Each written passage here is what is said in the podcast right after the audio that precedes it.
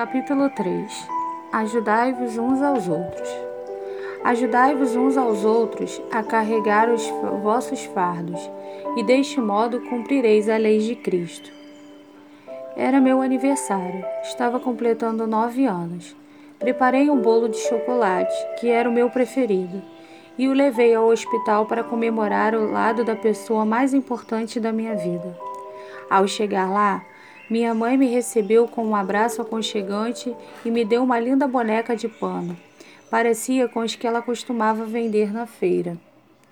Mas aquela era diferente. Ela fizera com muito amor, usando pedaços de panos velhos que alguns parentes de pacientes levavam. Também foi preciso muito esforço devido à sua doença. Amei a boneca nem imaginava que minha mãe, mesmo doente e sem poder sair do hospital, ainda conseguiria fazer algo tão lindo para mim.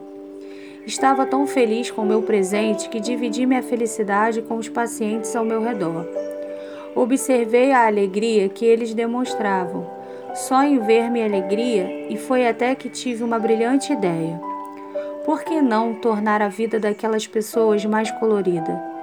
Por que não levar um pouco de alegria para aquele lugar tão preto e branco? Cheguei para minha mãe e contei-lhe a minha ideia, que era arrecadarmos tecidos coloridos e linhas e botões para nos momentos em que ela estivesse mais disposta e com a ajuda de outros pacientes e familiares fazermos bonecas de pano lindas e coloridas para as crianças e adultos doentes. Minha mãe amou a ideia, afinal, ela gostaria de voltar a ser mais útil. Aquela vida de hospital estava acabando com ela, que sempre fora muito elétrica. Naquele momento, não tinha muito o que fazer além de dormir. Então, resolvi conversar primeiro com a doutora Sara sobre minha ideia. Ela adorou e fez mais do que o esperado, ficando responsável por criar uma campanha no próprio hospital para arrecadar materiais a serem usados na elaboração das bonecas. Dr. Miguel resolveu estender a campanha para outros hospitais em que trabalhava, e com a ajuda dos pacientes e familiares, a, a campanha ficou muito maior do que imaginávamos. Em um mês, recebemos de todos os lados muitos tecidos e materiais lindos para a elaboração das bonecas.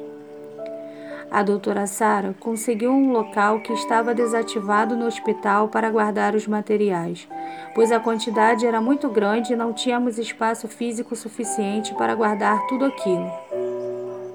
Então o Dr. Miguel teve uma ideia ainda melhor resolveu usar da sua influência e a de amigos empresários para arrecadar fundos para a criação da sede da nossa associação, para a qual ele mesmo deu o nome, Associação dos Anjos de Deus. Enquanto ele dava andamento à arrecadação, que durou apenas um mês, minha mãe, eu, vários pacientes e familiares ajudavam na elaboração das bonecas.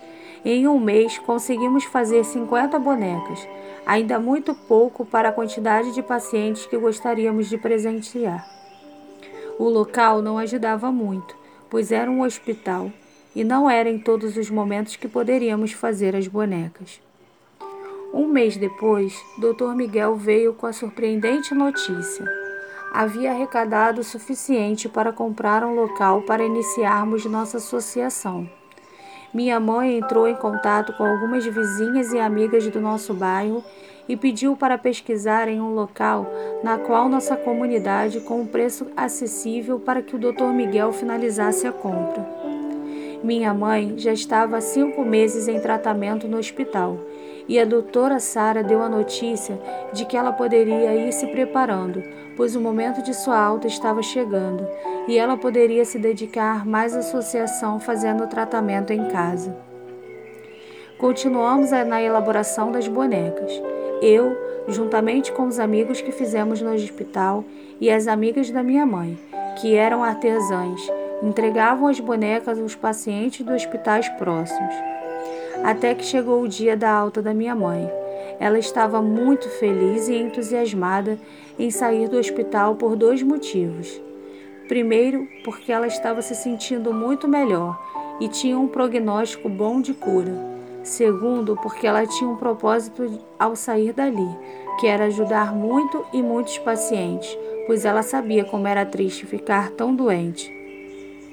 Dr. Miguel comprou uma pequena casa para iniciarmos nossa sede, localizada no bairro em que eu sempre morei para facilitar para nós. Como minha mãe já não estava mais morando no hospital, conseguimos organizar rapidinho a sede, que se desenvolveu muito rápido. Recebíamos doações de todos os lados. Eram tecidos e objetos diferentes e bem coloridos para a customização das bonecas. Recebíamos não só materiais para a elaboração das bonecas, mas máquinas de costura, roupas, brinquedos, entre outras coisas. Com isso, não só presenteávamos as crianças e adultos doentes, levando uma boneca para eles, como também doávamos outras coisas para as necessidades pessoais. Além das doações, mantivemos nossas orações. Todos os dias na nossa sede fazíamos orações por muitas pessoas que nos visitavam.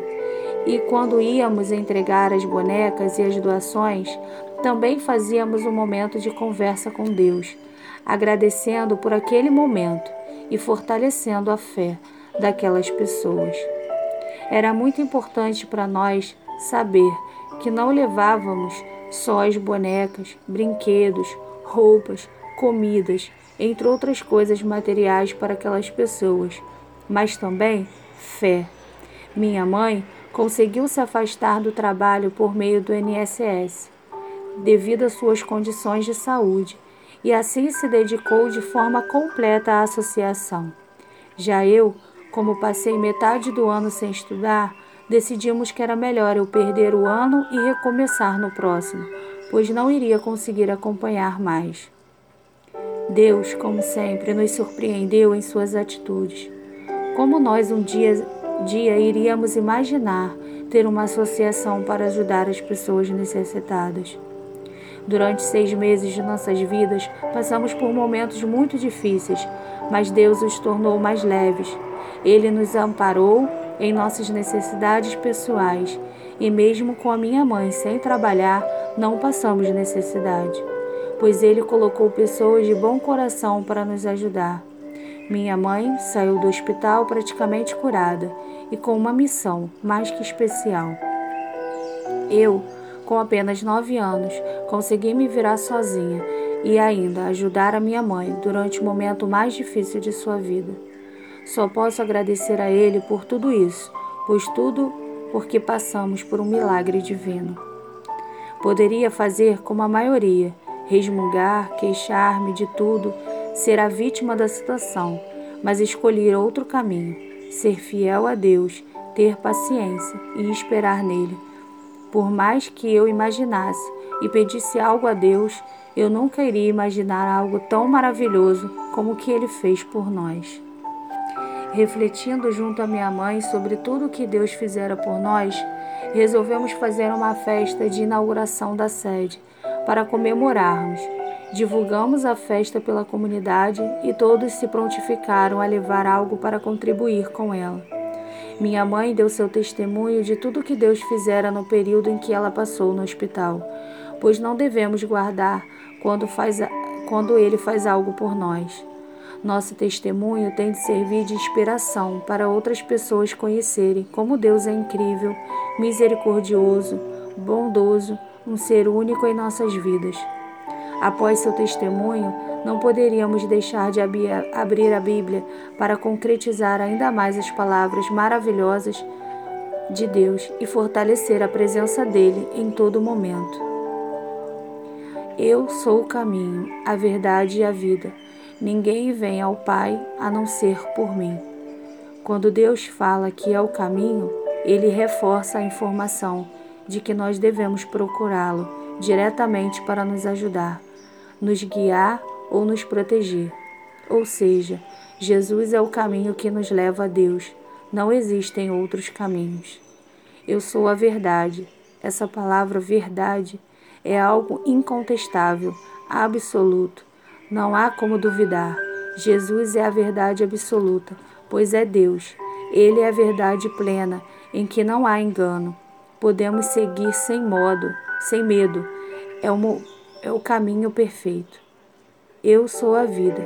A vida é a maior bênção criada por Ele. Somente através dele a vida é possível. Sem ele não há vida. Eu sou a videira, vós os ramos. Quem permanece em mim e eu nele, esse dá muito fruto, porque sem mim nada podeis fazer. Foi assim que seguimos nossa vida, colocando Deus à frente de tudo e consultando-o antes de tomarmos qualquer atitude.